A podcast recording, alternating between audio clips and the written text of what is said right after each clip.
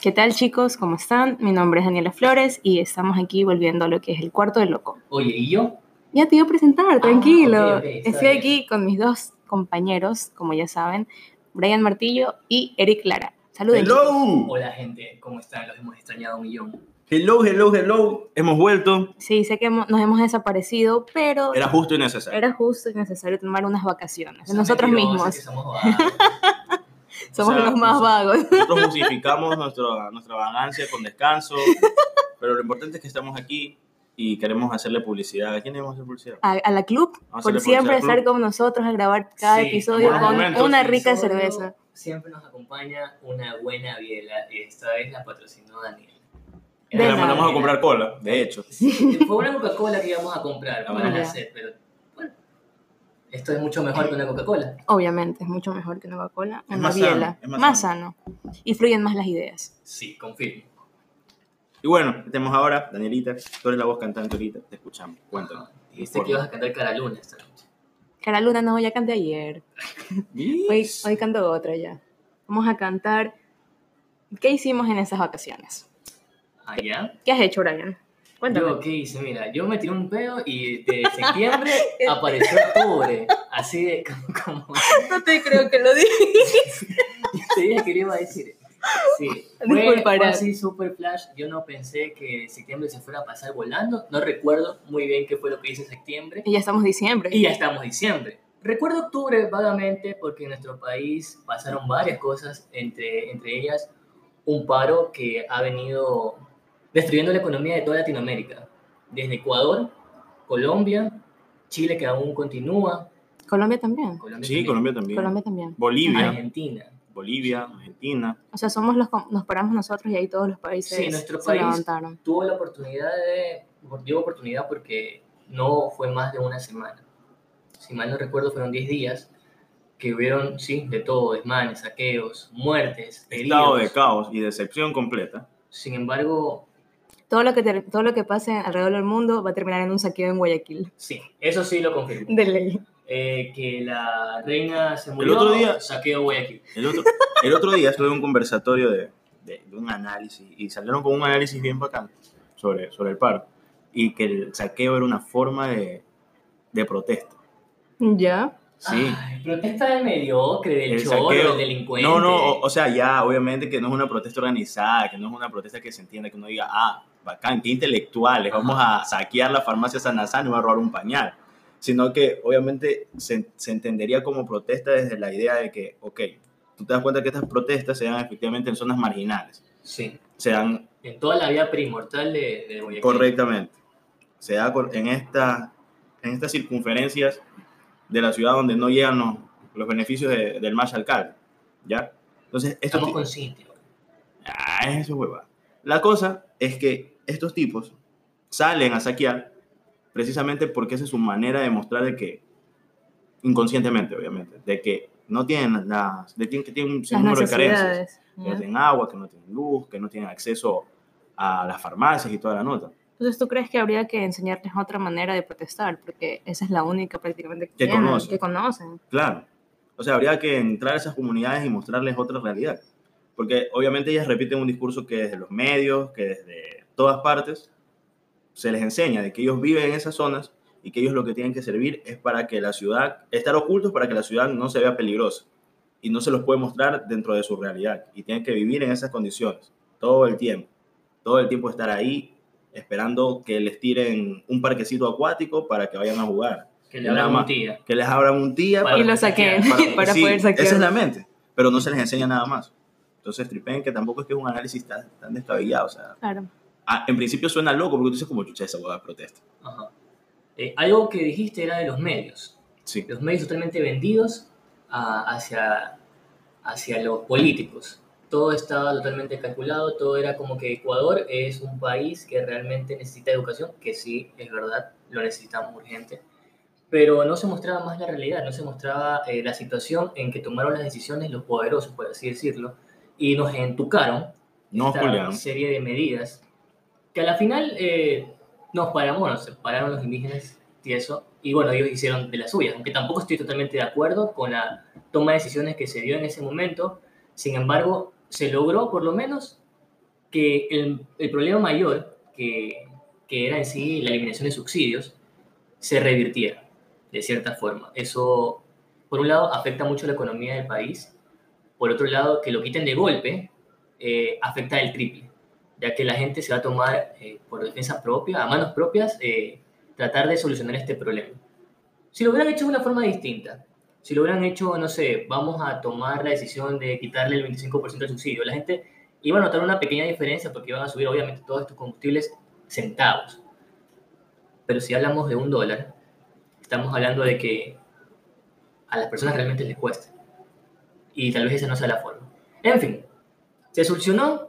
Luego de 10 días, eh, el país volvió a la normalidad. Normalidad, entre comillas. Sí, a la normalidad, entre comillas. Eh, sin embargo, las huellas que nos dejó nos abrió otra vez los ojos y me hace recordar cuando ocurrió lo del 16 de abril del 2016, El que fue terremoto. el terremoto, donde nuestro país se solidarizó, Se unió. se unió sí, con nosotros mismos. Ahí pudimos ver dos ejemplos, dos, dos ejemplos distintos. Uno cuando realmente necesitamos la ayuda y otro cuando realmente necesitamos reflexionar sobre las, sobre las decisiones que tomamos como país.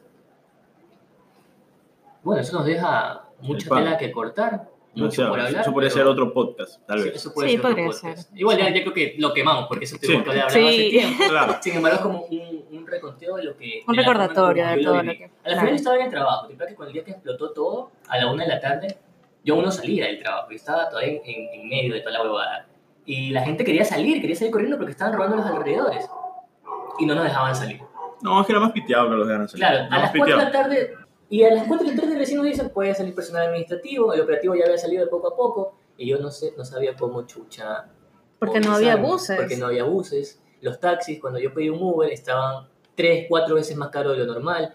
Y de paso lo inseguro, porque en Claro, ese estado... todas las- Claro, no, no, sé si, no sé si fue, pero desde esos días, como que a las 4 o 5 de la tarde, todo, todo el día se puso gris. Toda esa semana era como que Literal, todo era gris. todo era gris. En las calles Es la- no había Más, nadie. más que todo esto es sobre todo la percepción, porque por ejemplo, ustedes vivieron el paro acá en una ciudad que fue foco de manifestaciones masivas. Yo viví el paro en mi pueblito, tranquilito, ¿En dónde, en dónde? en mi pueblito Esmeralditas. Eso. Yo, yo viví el paro en mi pueblito y, aunque tampoco es que es pueblito, es como la séptima ciudad más importante del país. pero La cosa es que allá no hubo todas estas manifestaciones agresivas de, de gritos o de, o de muchas, muchas huelgas. A lo mucho hubo ese video que te mandé de todos estos taxistas. A mí no me mandaste ese video. No, es que tú te habías, te habías perdido tu teléfono. Ah, Ah. chuta. Esa, esa, esa es otra historia. Habías perdido, habías perdido tu teléfono. Pues. Lo Dale, dale. lo regalaste, pero bueno, no sé. Dale.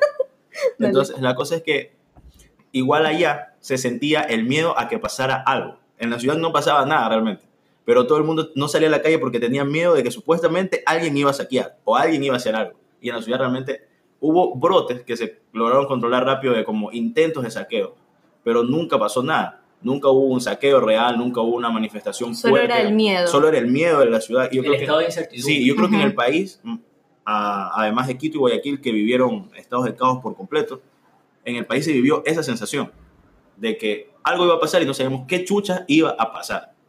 Simplemente estábamos ahí, a la expectativa. Que no pase. Que no pase qué, no sabemos. Pero estábamos con el miedo de que no lo voten a Lenin, que lo voten a Lenin, que eliminen el subsidio, que no lo eliminen. Pero ahí, simplemente con el paniqueo de que, qué sé yo, de que ¿Qué va a pasar? Para que entiendan un poco, porque sé que nos escuchan de España, Lenin es nuestro actual presidente. Eh, él, cuando ocurrió todo esto acá, vino a nuestra ciudad, porque no somos la capital, vivimos en otra ciudad, una de la- las ciudades más importantes del país. ¿Más calurosas? Más calurosas también. Como El ahorita. infierno en El Perú. infierno, sí. Porque literal estamos a 38 grados. Eh, y se vino a refugiar acá al E EQ 911, que es... ¿Qué quiere hacer el EQ 911? Un edificio Eh, gubernamental. Un beneficio bueno, de, Sí, de seguri- seguridad. de seguridad. de seguridad. Entonces estaba ahí. Ese edificio conecta tres ciudades muy importantes. Guayaquil, el edificio que queda en plena puntilla, en San Borondón, eh, que es otra ciudad, San Borondón. y y Durán. Durán. O sea, son- es el gran Guayaquil en pleno. Exacto. Durán es una de las ciudades más peligrosas aledañas. ¿ya? Guayaquil no se queda atrás. Y San Borondón, que es la niña niñada. Entonces, San Borondón... no San Borondón es un caso extraño. pero, o Hasta sea, San Borondón merece un podcast porque San Borondón es Sí. un caso extraño. San Borondón es Chile una parte y otra parte tiene una fila de ciudadelas donde hay un poco de pelucones y no es más. Ajá. Pero bueno, esas fueron las circunstancias. ¿Tú cómo lo viviste, Daniela? Que tú no has dicho nada sobre tu padre. Yo creo que estabas dormida. No, la verdad, como tú, o sea, estaba en el trabajo y, y más que todo, eh, en mi trabajo hicieron algo con los operativos. ¿Qué hicieron? Oye, no Este, así, sea trabajadores de producción. hay, que, hay que decir operativo y administrativo. Él también dijo operativo. ¡La monta, este puta! Bueno, la cosa es que se hizo que, como acá los operativos viven también en zonas, podría decir, marginadas o en zonas muy afuera de la ciudad, lo que se hizo fue hacer como un pequeño expreso para poder traerlos y poder llevarlos. Y bueno, en el lugar donde yo trabajo no pasó muchas cosas, pero como les decía, desde, las 4, hasta- desde las 4 en adelante empezó todo a verse gris, así todo gris, no había nadie, aunque les puedo decir que Alborada sí intentaron saquear desde la Garzota hasta Sauces. Y yo o sea, todo en la eso. Sota, yo lo viví. Sí, la verdad sí, empezaron a saquear y entonces sí fue bien feo, porque eso se supone que no pasa en esas ciudadelas, por así decirlo, sino No, que pasa en otros, en otros sectores. Entonces sí, más de todo aquí el miedo sí se vivió mucho, porque no se podía salir, uno que le gusta salir, no se podía salir, entonces se tuvo que estar El segundo trabajo de Daniela, que es aplanar calles. Cállate. Yo le doy las gracias a mi pana Cristian, que fue que me salvó el primer día, porque la verdad yo no sabía cómo iba a hacer, solamente me dijo dónde estaba y el man me fue a rescatar. Gracias, Cristian. Por esos panas que tienen carro y nos Gracias salvan. por esos panas que nos salvan. Y bueno, pues eso con respecto al paro. De ahí, octubre. Octubre, Octubre fue hueso. Octubre fue Oh, hueso. Fue hueso por eso, la verdad Fue- como que sí, un porque, duelo, claro, porque todo el mundo sabía que... No, tampoco es como que después de eso, uh, la fiesta, sino que uno se puso a Claro, reflexionar porque de todo lo que había pasado. Hablamos de que Guayaquil se fundó en octubre y estamos esperando muy ansiosos, muy ansiosos que sea el 9 de octubre Para para las poder fiestas. festejar, porque Guayaquil aparte cuando hay sus fiestas. Y no se hizo nada. Nada. Sí hicieron, sí hicieron. Hicieron un meeting ahí, estaba el señor. Pero estaba- no es lo mismo, estaba el señor obviamente. Bigotón ahí, el señor Yo no sé qué hace, qué ahí Yo- todavía. Fue un, un discurso para crear miedo, no para celebrar la ciudad. No estaba ahí, pero se hizo algo. Pero bueno, Supuestamente para reivindicar la fecha. No estaba ahí. Se ahí hizo alguna nota. Se, hizo, se inició la histeria colectiva con respecto a todos estos países que mencionamos anteriormente, en Chile que aún sigue. Fuerza, hermanos chilenos. Ustedes tienen. Años peleando esta lucha desde Pinochet hasta acá. una dictadura. ustedes La más, la más cruel de, de Latinoamérica, creo yo. Tipo, no, Pinochet no tenía piedad. Estaba tostado Pinochet. Y vienen el momento más esperado por todos los estudiantes de la facultad. ¡Las elecciones! ¡Yeah! O sea, iba a decir eh, el inicio de clase. ¡Chucho, valimos Sí, verga! ¡Salimos ver! ¡Las elecciones! Y luego sí, obviamente, con ellos las elecciones, porque ya nos tocaba votar.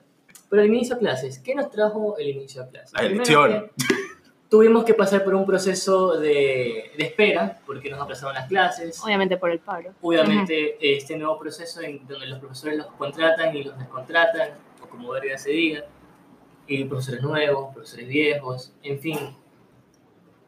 ¿Cómo te amamos, mujer? ¿Cómo Ujú. te Es amamos? la universidad más grande del mundo. La verdad, sí, que. ¿Quién no, quién no ha hecho tantas El más cosas gran ahí? sabor de boca que nos deja este inicio de clases es nuestras famosas prácticas pre-profesionales. Y como en el ejercicio del, del psicólogo como tal, tenemos que tener unas horas prácticas para que nuestra ciencia sea creíble y que o sea, estemos haciendo algo. Así como los doctores, estudiantes de medicina, se van a hacer, hacer su internado, nosotros también hacemos prácticas. Ay, pero no sé qué decir de las prácticas. Pero yo, o sea, no sé, siempre hemos hecho prácticas comunitarias. No hemos ido a ninguna clínica. Me acuerdo cuando supuestamente íbamos a ir con el Ministerio de Salud, nunca se hizo nada y todo en sí es comunitario. O sea, yo, estando ya en mi octavo semestre, que ya voy a egresar, yujú, estoy haciendo mis prácticas en un colegio. Y es lo- las únicas prácticas que he hecho en base a educativa, porque ahí todo ha Todo es sido comunitario. comunitario. Totalmente. comunitario. O sea, hay un, hay un afán de la facultad de, de querer ocultar su amplio perfil social con la idea de que supuestamente generaciones de anteriores alumnos la han cagado. Por lo menos a nosotros nos ven Eso ese nos, hacen, discurso. eso nos hacen creer. Sí, nos, hacen, nos venden ese discurso de que no, es que ha habido otros alumnos que van a, a institutos médicos y la cagan y dicen no, que han hecho mal, que han tratado mal a los pacientes. Pero, ¿y quiénes son esos otros alumnos? Pues es que trip. Sabes que de cierta manera, o sea, sí es algo real, porque ahorita que estoy haciendo este, mis prácticas en un colegio, nos dijeron que ya no íbamos a hacer las prácticas porque unos manes, Se unos agarraron los alumnos, mangos, los cogieron mangos. unos mangos. Pero ya, pero...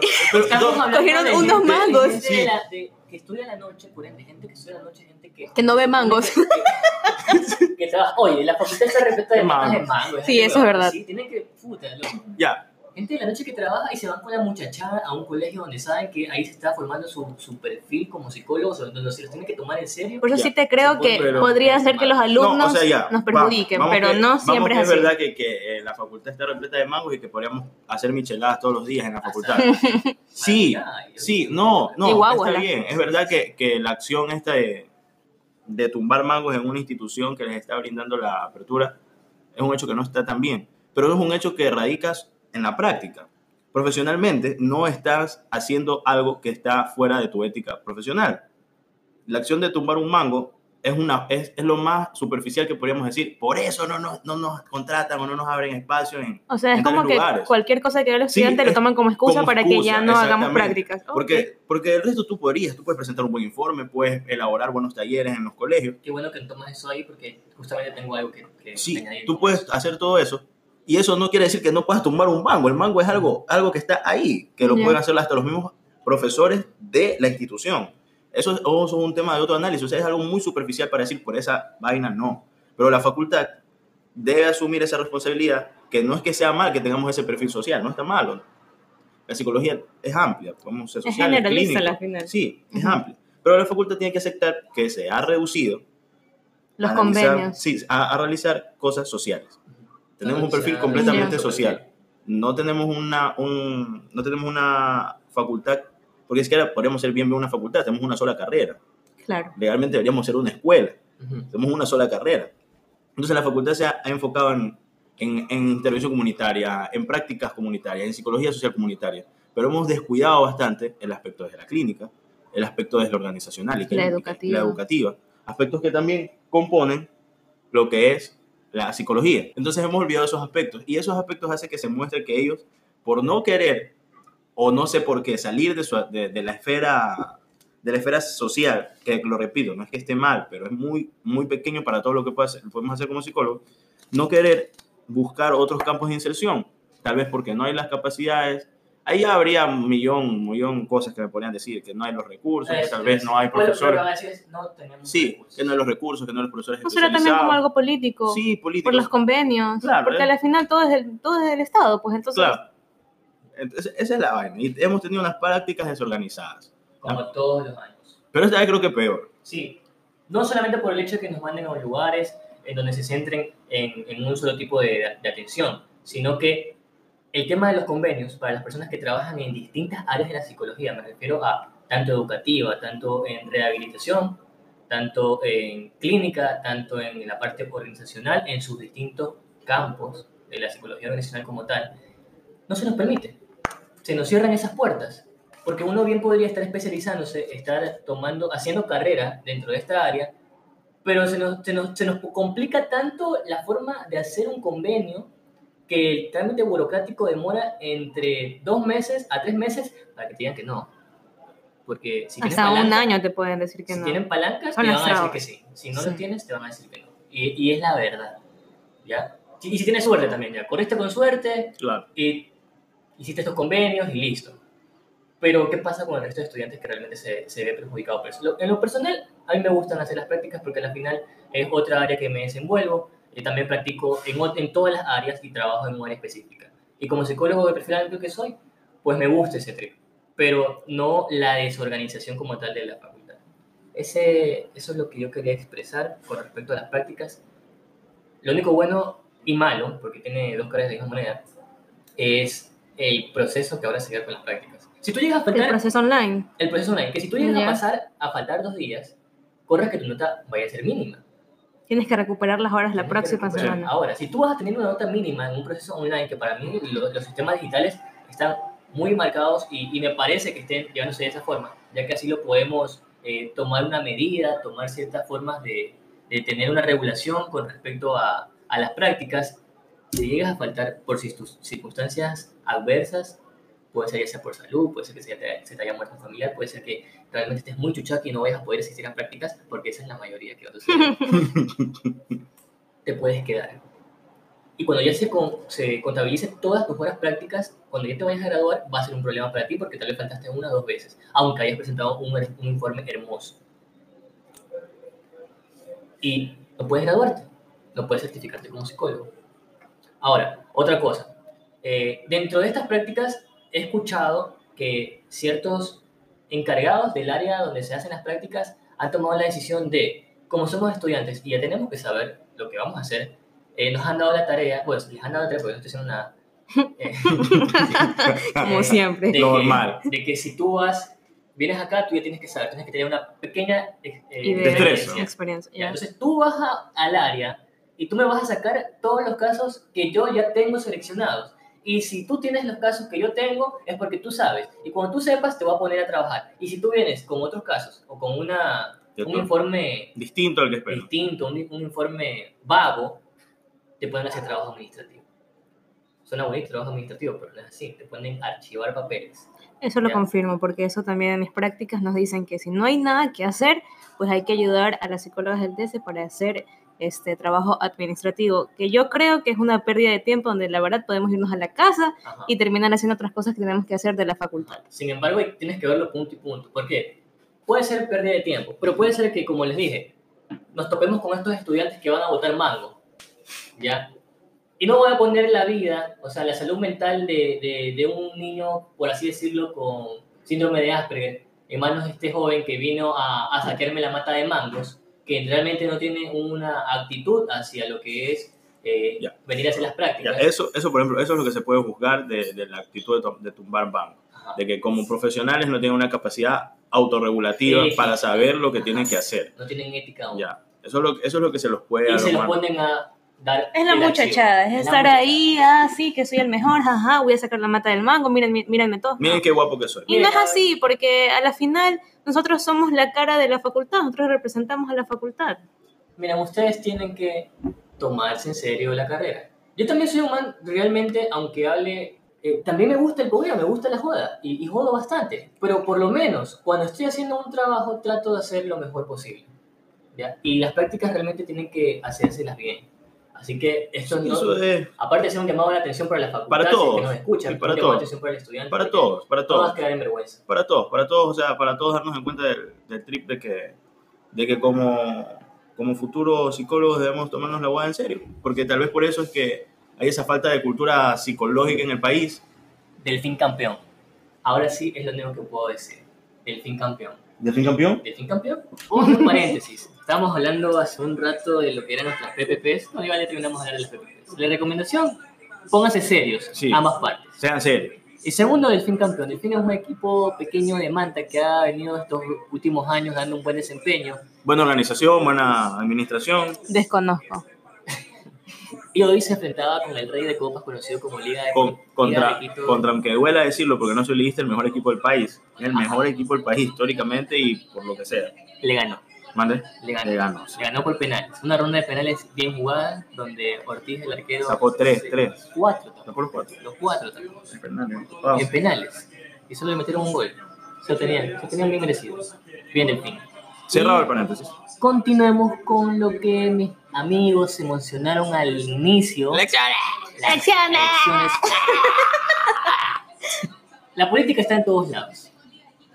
Hasta en psicología, Hasta en chicos. psicología, lastimosamente. Bueno, bueno. lastimosamente. No lastimosamente, Es chévere, es chévere es chévere. la política en psicología porque tenemos un punto de vista totalmente Porque es fake. diferente. es fake. Claro, no es, es fake. Yo lo veo fake, para mí es fake. O sea, estas, sí. Ya. Eh, y como toda universidad tiene su proceso de elección, asociaciones y todo. Ahora, este año le tocaba otra vez reelegir a candidatos para poder tomar este, esta posición de autoridad dentro de cada una de las facultades. ¿Y qué pasó en nuestra facultad? ¿Me podrías comentar un poco, Eric? Porque al final yo no estoy muy enterado, casi ni paso en la facultad. Solo sé hubo que- una lista. Una lista. Solo una lista. Eso generó cierta, ciertas polémicas, no, no, tan, Agradables. no tan agradables eh, referente a lo que, a lo que pasaba a la, a la coyuntura política en la facultad. De hecho, crearon un, un circular que fue bastante interesante, que es donde quiero centrar el argumento de lo que voy a decir. El circular, en resumidas cuentas, hablaba de la necesidad de una participación activa de los estudiantes de psicología en estas lides políticas. Y en cierta medida, hay algunos, dentro de todo el panfleto hay comentarios, hay ciertas situaciones que no las comparto, que eso es natural en toda opinión, realmente es real. Como facultad de psicología, no tenemos una participación activa en lo que es la vida política de nuestra universidad, en lo que realmente podría beneficiarnos políticamente como facultad. Brian al inicio decía algo interesante y era que como psicólogos podríamos tener una visión distinta de la política, no una visión que se maneje en jurisprudencia o que se maneje en medicina donde tiran bombas, no. Tendríamos una, tendríamos una visión completamente crítica. holística, completamente de todo el impacto que puede tener una decisión política dentro de nuestra facultad y dentro de los individuos que componen la facultad. Pero no participamos, no hacemos ni verga, no hacemos ni verga. Solo presentamos nuestra desidia ante tal partido que, que, se arme y es como que, bueno, que viene a hacer este payaso otra vez acá. Es como que no lo necesitamos, pues realmente necesitamos cierto alineamiento, cierto orden, porque detrás de, de ellos hay otro poder, que son, vendrían a ser nuestros profesores, nuestros dirigentes, los administradores. Los y cuando se centraliza el poder, tienden a, a, crear caos, ¿ya? Y viene este tema de las clases sociales en todos lados, profesores versus estudiantes. Una lucha de clases constantes. Ajá, y nos perjudicarían a nosotros. Entonces tiene que haber un ente regulador, que vendría a ser eh, las asociaciones como tales. Ganó la lista de, de mi amiga aquí presente, Daniela. ¿Perdón? Usted es parte de... Usted es parte de la lista, de la no, no se haga la lista. La verdad, recién me entero que soy parte de la lista otra vez. O sea, yo puedo poner una foto donde sales ahí. ¿Tú también sales? Yo, yo soy... Gracias ahorita, señor, ahorita, yo estoy libre de Ahorita mismo voy a etiquetar a Brian en una foto. No, no, yo he acompañado al expresidente de la facultad. Yo también he acompañado al expresidente. No, tú, tú formas parte del, del, grupo. Yo siempre lo, lo acompañaba porque Alfredo Delgado, eh, excelente persona, excelente amigo. Excelente presidente, la verdad. presidente, eh, me apoyo total para él. Y siempre, digamos, en, en nuestros, nuestros trips, conocimos al presidente de la APA, el actual presidente de la APA, eh, y en esas aventuras siempre andamos. ¿Qué, ¿Qué pasa, Daniela? Pero si tú, tú formaste no, la verdad, un importantísimo ahí dentro. No, no, yo era jefa de campaña. Jefa de campaña, mira el nivel, mira el nivel. O, o, o, sea, era jefa de campaña, pero no era nada. No era nada. Por, suerte, por suerte no era nada en la lista. Por suerte. O sea, yo era el año pasado cuando mi amigo Alfredo se postuló. Pero ahora, la verdad, ¿qué voy a estar si yo no tengo ni tiempo ni para nada? Ni para limpiarme, ni para limpiarme la nalga tengo tiempo, así que ya, pues. Sí, pues. Pero bueno, es una cochina. Sí, sí. sí. Cállense. No, yo pensé que era Eric. No, ¿qué? no, no, pero, o sea, realmente eh, a la nueva lista no se le va a reprochar nada si ganaron o perdieron, porque Solo era una lista. Solo una lista, no se les puede reprochar nada. Ellos cumplieron lo que muchas otras personas que tal vez por ahí... Tener el coraje de... Sí, exactamente. ellos cumplieron, ellos cumplieron y ellos están ahí. Ahora realmente la verdadera consigna para ellos sería poder posicionarse como una autoridad o como una asociación escuela, porque están súper desacreditados por la idea que se generó de que no era una elección, de que solo estaban ellos, de que ellos no ganaron nada. O sea, ahora realmente ellos tienen... La... Alguien podría ilegitimizar. Sí, exactamente. Claro, pueden ser ilegítimos, se los puede considerar desde cualquier, cualquiera puede decir eso. Incluso poder decir que estaba amarrado. Que, exacto, que por eso nadie más se lanzó. Ahí, por ejemplo, se, se, explicó mucho de que había falta de candidatos y que se unificaron dos listas y que esta lista es la única que quedó. Bueno, millón, millón argumentaciones, pero ellos tienen el papel de posicionarse como, como asociación escuela. O sea, tienen el trabajo real de, de reivindicar lo que, porque son de la misma lista, Alfredo. Sí, de la misma lista. Tiene, tiene, el trabajo de seguir con el trabajo de Alfredo, que fue bastante bueno. No, no y él sabe que puede hacer mejor porque sí. hubo muchas cosas que él, claro. me ha dicho, él me ha dicho no lo han podido hacer. Y esas cosas serían buenas que, que por lo menos sí. el presidente intentara mejorar. mejorar. No digo hacerlas, sino porque siempre hay algo que mejorar. Mejorarlas, exactamente. Y yo creo que por ahí podemos dar por cerrado el tema de las elecciones. Hay algo, hay algo importante que yo quisiera decir. Este, hay que recordarle a esta lista que primero existe un fantasma. Es el fantasma de esa famosa lista 1 donde estuvieron muchos profesores involucrados y sabemos que hay autoridad y poder de por medio, en donde en cualquier momento puede salir. Y en cualquier momento puede salir a desacreditar, en cualquier momento puede salir y, bueno, obviamente van a faltar dos años para que no eh, se vuelvan a ver una elección, pero tienen ese, ese, ese, esa avispa dándole vueltas. En cualquier momento les pueden picar. Ahora, segundo, y si quisiera verlo de forma cuantitativa, al decirle, ¿ganaron? La pregunta es, ¿realmente ganaron? Se presentaron. Se presentaron. Se presentaron y ellos ganaron. Exacto. O sea, hay, en, en, muchos países políticamente hay elecciones, de, hay elecciones de partido único. Fue una lista es una y figura, los una, tuvieron sí. suficiente. Pero una, veámoslo de esta forma. ¿Alrededor de cuántos estudiantes hay en la facultad? rondean los 1.500 estudiantes, aproximadamente. Con las tres jornadas. Pues, claro, con las tres jornadas. Pueden ser incluso menos o pueden ser incluso más. No tengo la estadística. ¿Con cuántos votos ganó la asociación de escuela? 500 creo. No, No, casi llegaba a los 400. 400. Sí, si mal no vi en una publicación. Eso quiere decir que más o menos un quinto o menos de un quinto de la facultad fue a votar. Es decir, las personas aledañas o las personas podrían ser solamente un curso en cada jornada que fueron a votar por esta lista. Esto demuestra, primero, falta de información hacia el resto de estudiantes. O puede verse también como falta de credibilidad hacia la lista como tal. Puede verse de millón formas. Yo estoy diciendo las formas más cercanas a mi perspectiva. ¿Fuiste a votar? Yo no fui a votar. ¿Fuiste a votar? En plena, en plena, en plena. Fui, fui por lo de la, la vaina esta de, ¿De de lo del nombre. Lo del nombre, lo que iban a cambiar el nombre de la ciudad de la, Oh, sí, le van a cambiar el nombre a la universidad. a la ciudad de eso la también. por eso sí votaste Sí, entonces. eso no, yo no Sí, voté. yo también hubiera, me hubiera gustado a, a- a votar no hacia esa... ¿Qué sería? Hacia Al esa- cambio, se hacia ese el nombre. cambio, pero no, no, no alcancé. Trabajo ahorita más lejos, entonces se me hacía a seis y media, las urnas cerraban a las cinco. A las entonces 5. era No se era imposible. sí. Ya, Y así muchos estudiantes también que quisieron haber votado, pero no pudieron, causas alternas. Sin embargo, estamos hablando de que no todos los estudiantes votaron. Hay un problema para ellos. Yo lo veo como un problema para ellos porque no todos los estudiantes se enteran de que existe realmente una asociación como tal.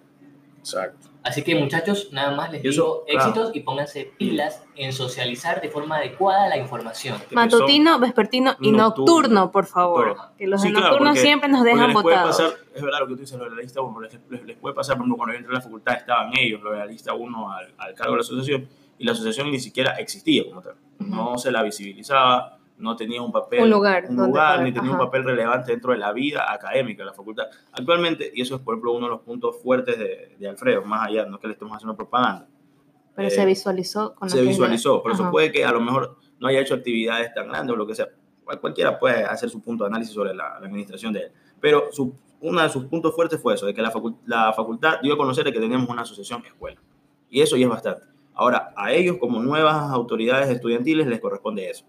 Seguir manteniendo ese nombre y acrecentarlo. De que, la, de que no caiga en un vacío de que, ah, no, es que ellos no los eligió nadie y tales cosas. Así que éxitos, éxitos, sobre todo hay personas muy capaces dentro de la lista y, y denle, denle porque es necesaria esa actividad política en, en- en nuestra facultad, a ver si eso también nos ayuda con las PPP, por si acaso. Sí, si pueden ayudar en eso, yo creo que ya ganaron eh, la credibilidad de todos los estudiantes y los tendrán en sus bolsillos. Ahora, cerrando el tema de lo que fueron las elecciones y cerrando el tema de lo que fue en sí noviembre, que las elecciones fueron en diciembre. eh, noviembre se me fue a mí en, en un tabaco y una biela. Sí, hijo de puta, este man está filosófico hoy día. ¿eh? Primero un pedo. un pedo y ahora un tabaco y una hiela. ¿Qué es será es después? Que sí, es que noviembre fue un poquito más largo. entonces Tú sí eres el apestoso a la final. un- sí se me tomó más tiempo en analizar un poco noviembre, diciembre.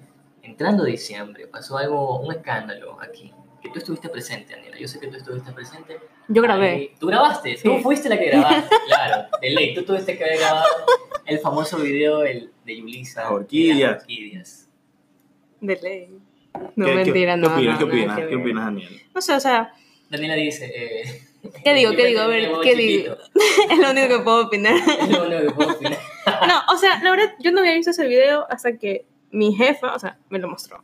Y mi jefa me lo hizo ver de una manera de por qué ella hace eso. O sea, después de todo el chiste, bla, bla, ajá, ¿Por que qué? sigue todo eso. Ah, ya te hizo un análisis. Ajá, ella me dijo, analicemos por qué ella lo hace. Ya, Porque. Es la- ella- ¿sabes? Me, me, me gusta esto. Quiero escucharte atentamente porque es la primera vez que alguien me va a dar un análisis de por qué probablemente esta man hizo eso. O sea, eh, cuando nosotros empezamos a hablar, Bueno, antes de eso, Dígame. expliquemos por qué, qué fue la acusación, porque vamos a empezar el por qué, por qué, por qué, qué. claro, El video de Yulisa en las orquídeas, las orquídeas es un prostíbulo de la ciudad de Milagro que actualmente está abierto para hombres y para mujeres. Sucede que fue una despedida de solteras, creo que no, no recuerdo bien, donde Yulisa, esta chica, fue a- con su mamá a este famoso prostíbulo. Centro de diversión para centro adultos. de diversión para mujeres. Y lastimosamente la grabaron haciendo una Un sexo oral. sexo oral a uno de los strippers. Brother, esto lo hacen todos los días todas las personas. Sí, Todos los días todas las personas tienen sexo. De distintas formas. Más duro, más lento, como sea. Pero que te hayan grabado y te hayan subido a las redes sociales como... Y se haya vuelto una cadena y se y haya vuelto una cadena Y la No, contratan en mira, RTS. sí, no, pero hay que- un fenómeno detrás de todo eso. Sí, y ya, eso es lo que se pretende hablar. Ya, y además de eso es que este hecho de que este tipo de espectáculos en centros de, de diversión para adultos se da bastante frecuente. Y la primera vez que creo que se viraliza porque en los, como decimos aquí en el país, en los chongos donde solo normalmente asisten hombres, pasan esos espectáculos, pero nadie graba nada, nadie dice nada, no sale. Entonces de ahí se confirma que el enemigo de la mujer es la misma mujer. Sí, hagamos feminismo desde serio. Desde nosotros mismos, Sí. entre las mujeres, y no lo hacemos. sea, Este, defendemos tantas cosas, pero a la final nos acuchillamos a- en las espaldas y no Sí. debe ser así. Y ahora, sigamos con ese análisis. Que, Bueno, eh, la verdad le, fue muy chistoso porque ella me dijo, para hablar del tema de las horquillas, debes ver, el video. Vi un pocos minutos, pero no vi el video que es de 8 minutos. Ahora, ¿Es de 8 minutos? es de 8 minutos. O sea, yo, yo, me- yo- yo me lo he visto por fragmentos. Ya, yo me vi el de 8 minutos. La verdad no lo he encontrado y tuve que recurrir a mi famoso amigo Xvideos. Ya. y tuve que verlo desde ahí para O sea, entender. tanto es el problema que está en una página porno. Exacto. Entonces dije, bueno, no, no lo encontré en ningún lugar, lo voy a ver en esa página y literal está en todos los ángulos, en todos. Bueno, lo vi 8 minutos y todo. ¿Qué me hace entender mi jefa? Que en primer lugar, si ella va con la mamá, eh, es una familia en donde se tratan, donde no hay respeto, donde no hay cultura, donde No, se trata del chu, del, del bla, del, del Las del reglas y cuentito, los del ca- límites no están claros. no existen prácticamente.